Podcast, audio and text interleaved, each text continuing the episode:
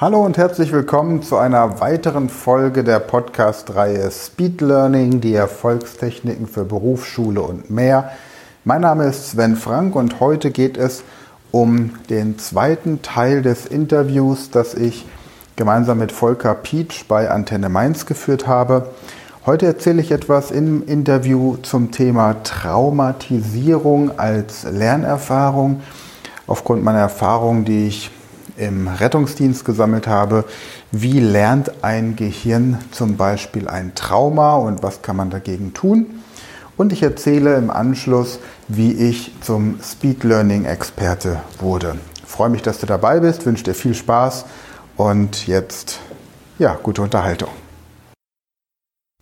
Der Speed Learning Experte Sven Frank hat uns schon von seinem Zivildienst berichtet hier bei Antenne Mainz. Er ist mein Gast. Diese beiden Todesfälle da gleich am Anfang, was macht das mit einem? Also nachdem der eine lauter Erdnüsse gegessen hatte und es in der ganzen Wohnung nach Erdnüsse gerochen hat, konnte ich eine Zeit lang tatsächlich keine Erdnüsse mehr essen, weil ich ständig dieses Bild von diesem Menschen hatte. Ansonsten war das aber eher ein Bild wie im Wachsfigurenkabinett, interessanterweise. Ich glaube, es ist problematischer, wenn du jemanden siehst, der verstirbt an der Einsatzstelle, den du vorher als lebenden Menschen siehst und danach als Leiche. So war das für mich wie, wie ein Besuch im Museum. Okay. Und das war so gesehen in Ordnung. Es hat mich also bis auf diesen komischen Geruch, dieser Anker, dieser Geruchsanker, ja, hat mich wirklich eine Zeit lang begleitet, aber ich habe jetzt da keine, keine schlechten Erinnerungen dran. Es war einfach so. Ja. Aber es ist faszinierend, dass sich Menschen an einem Heizkörper oder an der zweiten Stufe einer Treppe strangulieren können. Also dieser Klassiker, ich stürze mich vom Baum, war gar nicht so, sondern Türrahmen oder was auch immer. Wenn der Wille da ist, dann kriegst du das überall hin. Findest deinen Weg, ja. Das ist, genau. ist das so, dass das irgendwie auch begleitet wird? Das heißt, wenn, wenn du jetzt so ein, ich meine, das nimmt ja jeder auch anders mit. Jetzt äh, hast du das Glück, dass du das irgendwie gut verarbeitet hast. Aber ich kann mir vorstellen, dass auch andere da richtige Probleme mit haben. Ich hatte, ja, also ich selbst hatte auch einen Einsatz mal, der mir nachgegangen ist, weil mich die Patientin, die ich betreut habe, mit Namen angesprochen hat und ich ständig überlegt habe, woher ich die kenne. Am Ende hat sich herausgestellt, ich habe mich mit Namen vorgestellt und sie hat sich das gemerkt, obwohl nebendran gerade ihre Cousine reanimiert wurde. Eigentlich merkt sich kein Mensch den Namen der Einsatzkräfte, aber sie hat es getan. Eine Nachbetreuung in dem Sinn, ich habe damals viel mit der Familie Jatzko zu tun gehabt. Hartmut und Sibylle Jatzko, die ja in Kaiserslautern an der Klinik arbeiten und die Rammstein-Opfer und Hinterbliebenen jahrelang betreuen und quasi in Deutschland die Koryphäen sind für posttraumatisches Stresssyndrom. Aber selbst hatte ich immer einen guten Ausgleich. Weißt du, ich habe immer einen Freundeskreis gehabt, der auch jetzt aus der nichtmedizinischen Bereich kommt. Von daher aber wenn du eine Nachbetreuung brauchst, kannst du davon ausgehen, dass du verloren bist. Es wird ein bisschen Eunuchentherapie gemacht, wie ich das gerne nenne. Es wird viel gequatscht, aber es geht nicht zur Sache. Und am Ende sind die Leute fertig, weil einfach auch niemand weiß, wie man das Gehirn behandeln muss, damit sich das Trauma nicht manifestiert.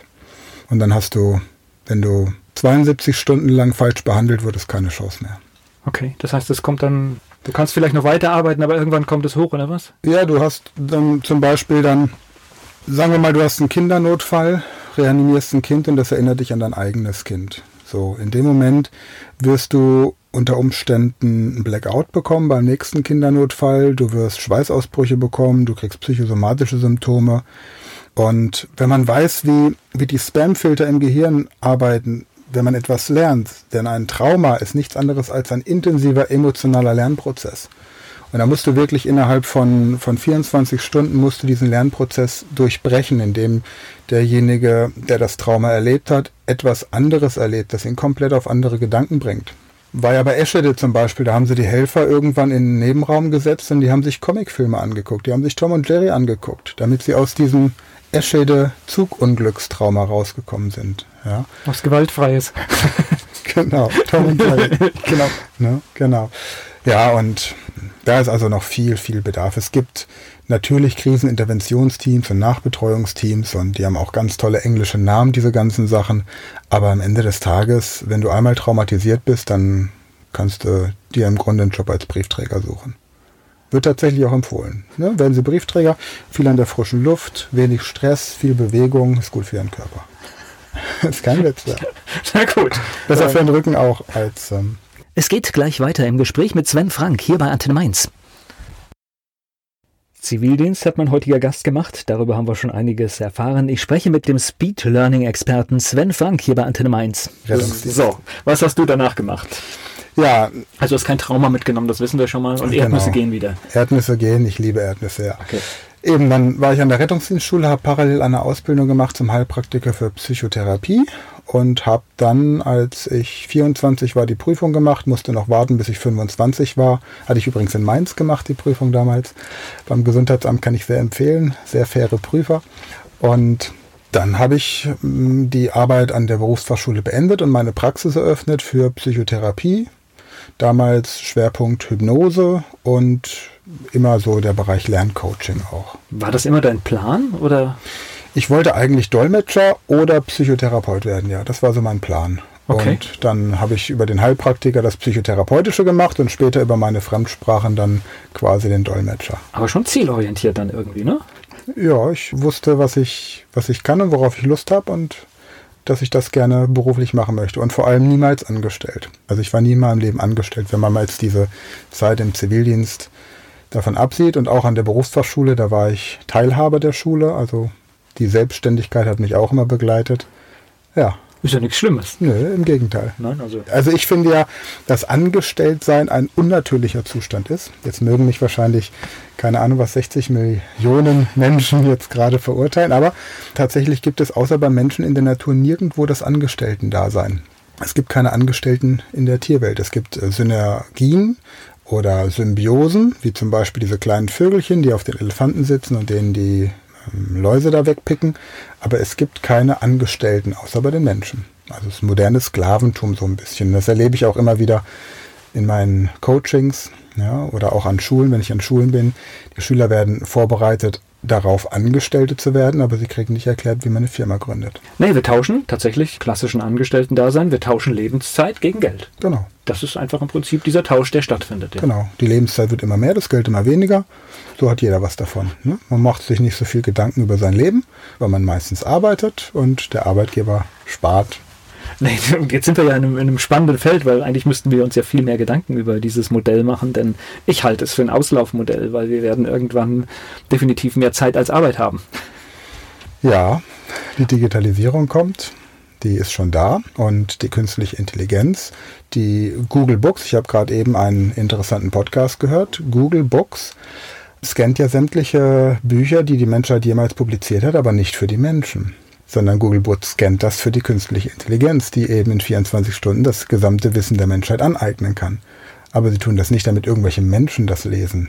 Nein, nein. Also es gibt für mich ein, ein, ein Beispiel, was ich sehr, sehr schön fand. Wir alle haben diese Smartphones mit uns und wenn du jetzt einfach diese Zeitschiene siehst, dieses Gerät wird etwa in einem Jahr die Fähigkeit eines menschlichen Gehirns haben, die Kapazität eines menschlichen Gehirns von der Rechenleistung. Schauen wir fünf Jahre weiter, wird die künstliche Intelligenz die Rechenleistung aller menschlichen Gehirne haben. Und äh, wenn man sich dieses Bild vor Augen zieht, dann weiß man, was auf uns zukommt und dass wir alle sehr schnell was tun müssen. Und wenn man sich dann überlegt, dass unser Gehirn zwei Millionen Jahre Entwicklungsgeschichte hinter sich hat und die künstliche Intelligenz gerade mal 100 Jahre, ist doch die Frage, warum nutze ich denn eigentlich meine eigene Intelligenz nicht öfter, anstatt alles an die künstliche Intelligenz abzugeben? Ja. Und dann haben wir das Krankheitsbild der digitalen Demenz. Und um es mit Oswald Spenglers Theorie aus dem Buch Untergang des Abendlandes zu formulieren, dauert noch etwa 100 Jahre, dann sind wir wieder in der Steinzeit. Also mental. So, jetzt, du hast deine Praxis, du hast gearbeitet und du hast immer mit dem Thema Speed Learning zu tun gehabt, aber seit einiger Zeit fokussierst du dich auf dieses Thema. Kann man so sagen, ne? Genau, richtig. Also ich hatte irgendwann habe ich den Punkt erreicht, an dem ich gemerkt habe, wenn ich mit in der Therapie arbeite, dann kommen die Menschen zu mir, wenn sie krank sind und wir verlassen einander wieder, wenn es ihnen gut geht. Und das fand ich irgendwie ein bisschen dämlich. Denn ich wollte ein Konzept, bei dem die Menschen zu mir kommen, wenn es ihnen gut geht, einigermaßen gut, und es ihnen noch besser geht, wenn sie bei mir waren. Und je besser es ihnen geht, desto intensiver wird der Kontakt. Ist ja viel logischer oder viel besser für beide Seiten. Und dann habe ich den Bereich des Fremdsprachenlernens mit meinen Techniken weiterentwickelt und war dann irgendwann so weit, dass ich jemandem in drei bis zehn Tagen eine Fremdsprache beibringen konnte und wollte dazu ein Buch schreiben unter dem Titel Fremdsprachenintelligenz. Und der Verlag, den ich gefunden habe, Redline, hat gesagt, das ist ihnen zu konkret. Sie möchten das gerne ein bisschen weiter gefächert haben und so kam die Idee auf Speed Learning und dann habe ich mich damit beschäftigt und mittlerweile hervorragende Techniken aus der vedischen Mathematik noch die jetzt nicht im Buch stehen, das ich da geschrieben habe, aber eben in meinem Portfolio sind. Oder einfach 25 verschiedene Techniken, um das Gehirn auf Vordermann zu bringen, sich Dinge zu merken. Das ja, ist einfach. Aber wir kommen gleich mal noch zu Beispielen. Ja. Aber erklär mal, was, was ist denn Speed Learning? Also da steckt die Geschwindigkeit drin, aber es muss ja noch mehr sein, ne?